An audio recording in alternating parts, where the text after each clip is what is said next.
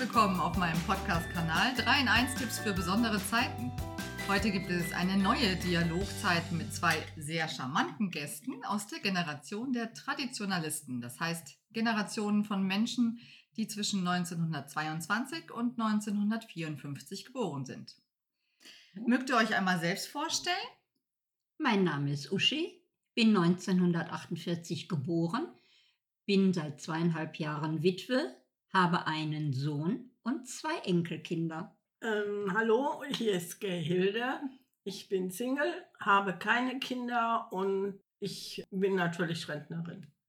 Wann bist du geboren? In welchem Jahr? 1950. Was glaubt ihr, unterscheidet eure Generation von den nachfolgenden Generationen? Also ich glaube, dass es daran liegt, dass wir viel mehr Familienzusammengehörigkeitsgefühl besitzen als jüngere Generation. Bei uns war sowas wie, man spricht miteinander, man diskutiert miteinander und man ändert auch seine Meinung. Wir waren angewiesen auf die Meinungen unserer Eltern, die oft recht hatten, auch wenn wir das nicht immer so sagen wollten. Aber ich habe zumindest in Erfahrung gebracht, dass meine Eltern mir ganz viel mitgegeben haben. Ehrlichkeit, Freundlichkeit und vor allen Dingen Liebe zu den Menschen. Hilde, ihr seid ja nach dem Ende des Zweiten Weltkrieges geboren. Ja. Wie hast du den Wiederaufbau erlebt? Ich habe den eigentlich 1950 geboren, gar nicht erlebt. Ich mhm. weiß, dass meine Eltern äh, mit einem Koffer in der Hand 1949 in der Silvesternacht 50 von der DDR nach äh, Düsseldorf geflohen sind und ja, wir möbliert gewohnt haben. Sehr ärmlich alles. Ich durfte auch nicht mit festen Schuhen äh, durch die Wohnung laufen, war Marmorboden. Es wäre dann zu laut gewesen, was mir später auch natürlich bei den Füßen äh, Schaden gemacht hat. Aber ich bin auch glücklich groß geworden, auch wenn es immer sehr bescheiden war. Was hat denn eure Jugend besonders geprägt? Die Familie selber. Meine Eltern hatten immer Zeit für mich, egal was angelegen hat. Wir konnten mit allem zu den Eltern kommen. Unsere Eltern haben versucht, uns alles Mögliche zu bieten was damals überhaupt machbar war. Denn mhm. auch ich bin in ärmlichen Verhältnissen groß geworden. Und wir haben also noch lange nicht alles gehabt, was heute die Jugend hat. Wobei ich dann der Ansicht bin, dass das heute das Maß einfach überquillt. Was meinst du da genau? So was wie, wie Spielsachen? Spielsachen. Oder? Ja, Spielsachen. Also ich kann mich erinnern, bei uns gab es ja schon gar nicht viel. Wir hatten Rollschuhe, das war schon ganz was Tolles. Die wurden mhm. unter die Schuhe geschraubt mit einem Vierkantschlüssel. Wir haben Hinkeltöpfchen gespielt, haben Kreide auf der Straße gemalt. Wir haben einen Pitchstocken gehabt. Das war ein Kegel, wo man noch so ein Seil drum gebunden hat. Mit dem sind wir über die Straße gelaufen. Ja, dann haben wir noch Verstecken spielen können und im Sandkasten. Das sind so meine Erinnerungen. Aber viel gegeben hat es nicht. Später bekam ich dann eine Puppe. Schön. Hast du die noch? Leider nicht mehr. Leider nicht. Wie sieht es bei dir aus, Gehilde? Also ich habe von früher auch mein Spielzeug nicht mehr. Ja, wir sind, sind ja auch so bescheiden aufgewachsen, aber ich habe nichts vermisst. Das stimmt, die Eltern haben alles gegeben, was sie geben konnten. Ich kann mich noch erinnern, dass wir Milch in offenen Kannen geholt haben, wo ich einen Hund ausgeführt habe, um Sauerkraut äh, eine Handvoll vom Lebensmittelladen zu bekommen. Ich habe in Düsseldorf-Derendorf gewohnt. Aber ich meine auch als Kind auch nicht das Gefühl gehabt zu haben, was zu vermissen, weil wir ja alle in der Situation waren. Wir haben in Trümmergrundstücken gespielt. Ich habe schon mal getragene Sachen von, von größeren Kindern und Bücher gekriegt, auch in der Schule noch. Das war für mich alles normal. Vermisst habe ich nichts, weil wir waren eigentlich auch alle glücklich. Was habt ihr denn später in der Freizeit so gemacht? Ich denke da jetzt mal an Sport. Gab es sowas? Ich meine, heute ist das Sportangebot ja enorm. Was habt ihr gemacht oder macht vielleicht noch? Also ich war im Polizeisportverein, weil mein Vater dort auch drin war. Er war kein Polizist, aber er war Mitglied. Und mein Vater hat Bodenturnen gemacht. Ich bin schwimmen gegangen und habe also, wie gesagt, auch turnen müssen oder turnen wollen. Na, also man wurde ja einfach mitgenommen. Da wurde auch nicht so viel gefragt, möchtest du das oder möchtest du das nicht. Und wir haben einfach gemacht und muss dabei sagen, also wir fanden es toll. Bei mir war das ganz anders. Ich habe in der Schule schon schwimmen gelernt, Sport gehabt. Egal, auch bei Ballspielen, ich war nie begabt.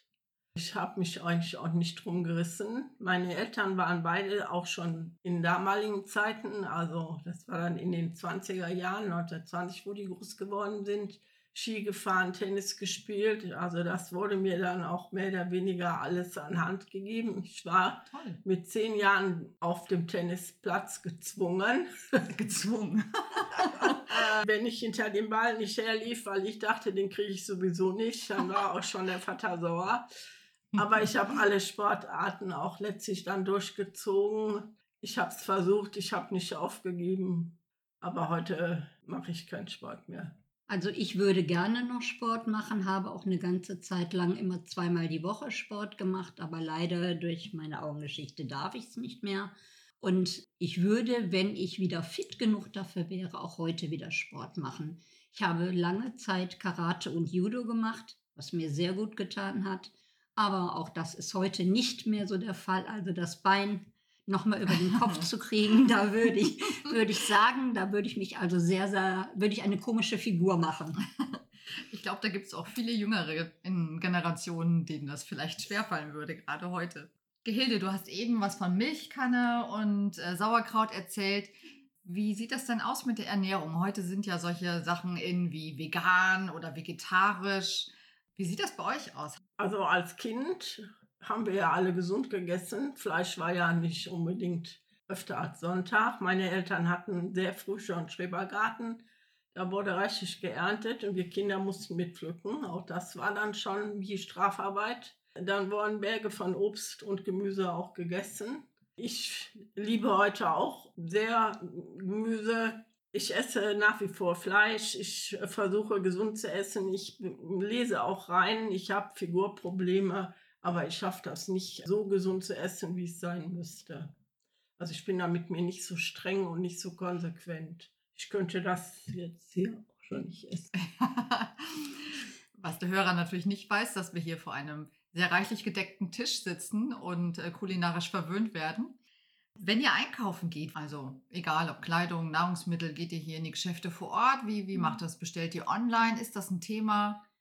Also ich gehe zum Bauern, weil ich also auch viel Gemüse esse. Ja, ich hole meine Eier dort. Fleisch kaufe ich allerdings in einem Geschäft, die 1A Fleisch haben. Ich muss sagen, das ist also teuer, aber ich esse wenig Fleisch. Das heißt, das Stück Fleisch, was ich kaufe, das muss einfach gut sein.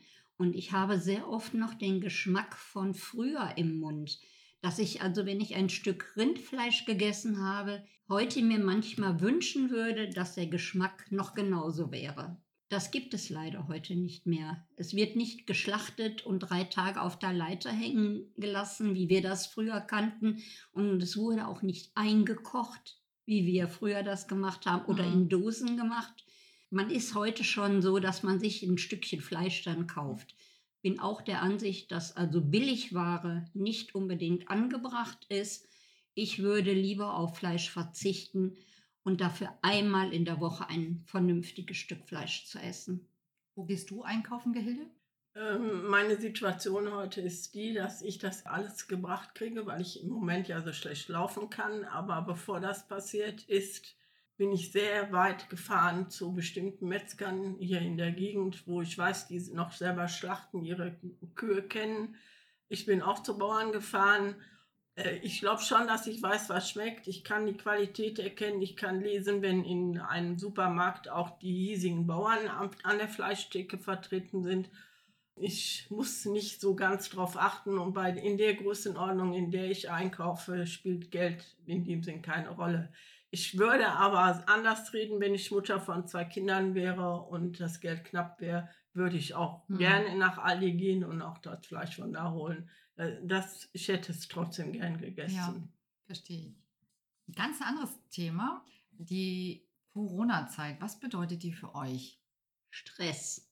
Stress in der Familie. Ich habe also vielfach meine Enkelkinder bei mir gehabt meine Schwiegertochter arbeitet in der Nacht, mein Sohn über Tag. Das heißt also, die Kinder mussten beaufsichtigt werden. Und neben meiner Tätigkeit ist es oft sehr eng geworden. Das ja. heißt, du bist ja auch noch berufstätig? Ich bin noch berufstätig und ich versuche das alles in Einklang zu bringen. Aber die Kinder sind mir halt wichtig. Sie einfach irgendwo nur im Hort abzugeben, finde ich nicht sehr gut. Und das schätzt auch weder der Sohn noch meine Schwiegertochter. Und wir sind zu einem guten äh, Kompromiss gekommen, indem wir dann immer so zeitweise, also ich, die für mehrere Tage von morgens bis mittags hatte, mhm. ja, bis ich wieder arbeiten gehen musste. Und Gehilde, die Corona-Zeit, was hat, hat für mich keine Änderung ergeben, weil ähm, ich einen Schlaganfall im äh, Februar 2020 hatte. Mhm. Daher also eben jetzt auch mehr oder weniger sehr viel zu Hause bin. Ich habe ein schönes Zuhause und Stimmt. ich bin schon privilegiert, so wie ich wohne, wenn ich jetzt hier auch immer nur zu Hause bin. Und das hat sich auf die Corona-Zeit auch so ausgewirkt. Ich habe neulich in einem anderen Podcast mit jungen Menschen aus der Generation Z über Fridays for Future gesprochen. Wie erlebt ihr das Thema Klimawandel? Ich finde es schon sehr bedenklich, dass wir so wenig dafür tun.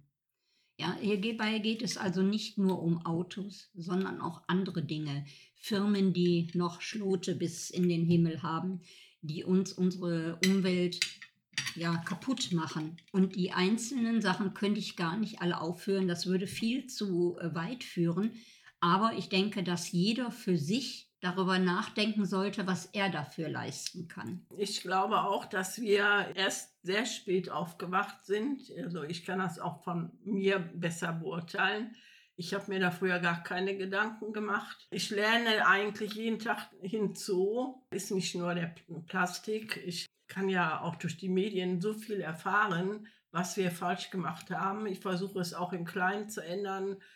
Aber es ist natürlich immer wieder der Gedanke da, wenn ich hier im Kleinen was bewege, wenn Deutschland im Kleinen was bewegt und China macht alles andere, da ist so ein bisschen Frust drin.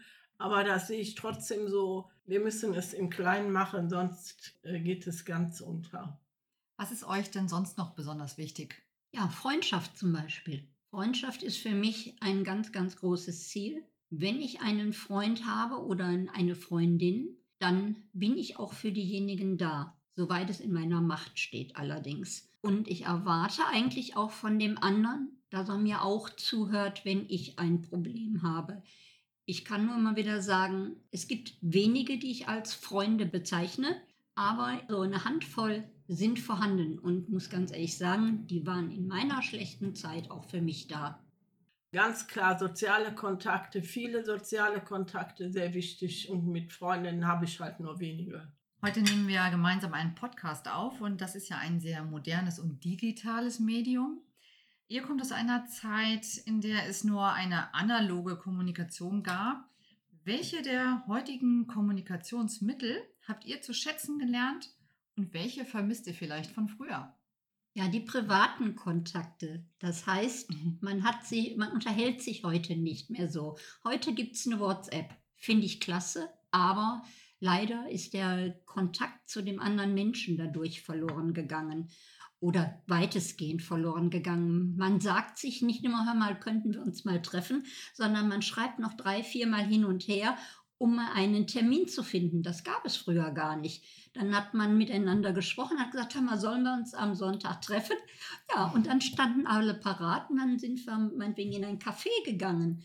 Und das hat man heute nicht mehr. Heute ist alles so eher oberflächlich durch die Medien. Aber schon nutzt Aber du ich nutze sie und ich nutze sie auch gerne, das muss ich auch dabei sagen, unter anderem auch um einen Podcast zu hören aber auch um etwas in Erfahrung zu bringen, was ich vorher so über Radio, Fernsehen vielleicht etwas nicht mitbekommen habe. Fragen zu stellen, ja, Google, ne? da muss ich sagen, da bin ich ganz begeistert. Und auch, wie gesagt, ein PC. Also für mich ist Internet ungeheuer wichtig geworden. Für mich ist das Handy wichtig geworden. Und da ich unter Gleichartigen sehr viel mich austausche, die nur ein, ja, ich sag mal, Handy, ich habe ja Smartphone haben, ist es jetzt noch nicht so, dass wir uns nicht mit, ich habe auch noch das klassische Telefon, Telefon, das möchte ich auch haben, obwohl ich es ja auch nicht brauche. Das ist mir immer noch sehr lieb und ich muss das in meinem Bekanntenkreis auch noch haben. Von daher, wir sehen uns noch viel. Also das liegt auch am Alter. Also es, es heißt auch nicht nur, dass alle junge Leute, das glaube ich aus meinem Umfeld nicht, dass die nur am Handy hängen, wie man manchmal ja so sagt, wir haben früher Spielzeug gehabt und heute sitzen alle vorm Handy. Mhm. Das glaube ich ist nicht generell äh, so zutreffend. Die jungen Leute haben so viel äh, Interessen, so viel äh, auch durch Arbeit so viel zu tun. Die können gar nicht den ganzen Tag rein mit Handy spielen. Aber Informationen und Lernen und manche, ja, Homeoffice muss natürlich über, über äh, ich sag mal, von mir als Laptop passieren. Und das finde ich ganz toll. Also ich freue mich darüber. Habt ihr früher Brieffreundschaften gehabt? War das oh, ein ja. Thema? Oh ja. Ich sage, ich schreibe heute noch mit zwei Freundinnen sind ehemalige Schulkolleginnen und das möchte ich auch gar nicht missen. Und wir schreiben auch noch alle, muss ich sagen, mit Tinte. Oh, ja, das ist ja auch. auf Briefpapier. Und ich ja, finde das. Ich habe hier Tintenstift. Ja, ja, ich sehe schon. Ja, das ist ja klasse. Das ist, also für mich war das schon immer wichtig. Ich schreibe ja auch selber und durch beruflich bedingt habe ich also wirklich viel zu schreiben gehabt. Deshalb führe ich auch manchmal etwas mehr aus. Aber für mich ist gerade der Brief ein wichtiges Dokument. Also ich habe jetzt Brieffreundschaften groß regelmäßig nicht gepflegt. Ich hatte ein paar Freundinnen und wir haben uns ausgetauscht in Briefform. Für mich ist heute zu Anlässen wichtig, mit Füller zu schreiben. Ich selber schreibe mit Füller, weil ich ihn habe. Aber äh, Brieffreundschaften, das ist, glaube ich, eingeschlafen. Aber meine Freundschaften gehen bis auf 1960 zurück. Ich habe noch Freunde von damals, Schön. mit denen ich mich heute auch per WhatsApp austausche. ja, schön. Und was habt ihr gelernt für eine Schriftart? Schon die, die jetzige? Arabisch. Ja. Hm, ja, also wir haben noch eine sehr runde, ausgefeilte Schrift. Mhm. Wir haben ja auch noch Schönschreiben in der Schule ja, gehabt. Stimmt. Also äh, diese neue Schreibweise, die händel ich gar nicht, obwohl ich muss dabei sagen, ich habe meine Schrift auch sehr abgewandelt. Da sieht ein U, ein M und ein N sehen alle gleich aus. Ja, also das ist im Laufe der Jahre passiert. Aber wir haben wirklich schön geschrieben gegenüber dem, was wir heute manchmal so zu sehen bekommen. Ja, das stimmt. Sicher so. Zum Schluss habe ich noch eine Frage. Welchen Rat oder Wunsch möchtet ihr an die jüngeren Generationen weitergeben? Dass die junge Generation respektvoll mit der älteren Generation umgeht. Das wäre mein Wunsch. Ich bleibe eigentlich bei einem Satz, den ich auch für mich beherzigt habe tu anderen nicht das an, was du nicht möchtest, dass die dir antun. Und ich glaube auch Ehrlichkeit, selbst wenn die schmerzt, sollte immer oberstes Gebot sein. Das ist wichtig. Ja, das sind ja, schöne Worte. Sind, äh, ja. Vielen lieben Dank, ihr beiden, dass ihr meine Gäste wart in diesem Podcast und so offen und Gerne. Ja, ja tolle Sachen erzählt habt aus eurer Jugend, Kindheit, aus eurem Leben. Liebe Britta, auch wir dürfen uns bei dir bedanken für dieses Gespräch und wir finden es sehr schön, dass du oder auch vielleicht die Allgemeinheit unser Alter noch ein bisschen Gehör finden kann. Ja, super spannend. Dankeschön nochmal. Bleibt mir an dieser Stelle nur noch zu sagen, kommt gut durch diese Zeit, bitte bleibt gesund und genießt die wertschätzenden Beziehungen zu euren Mitmenschen. Tschüss. Tschüss. Tschüss.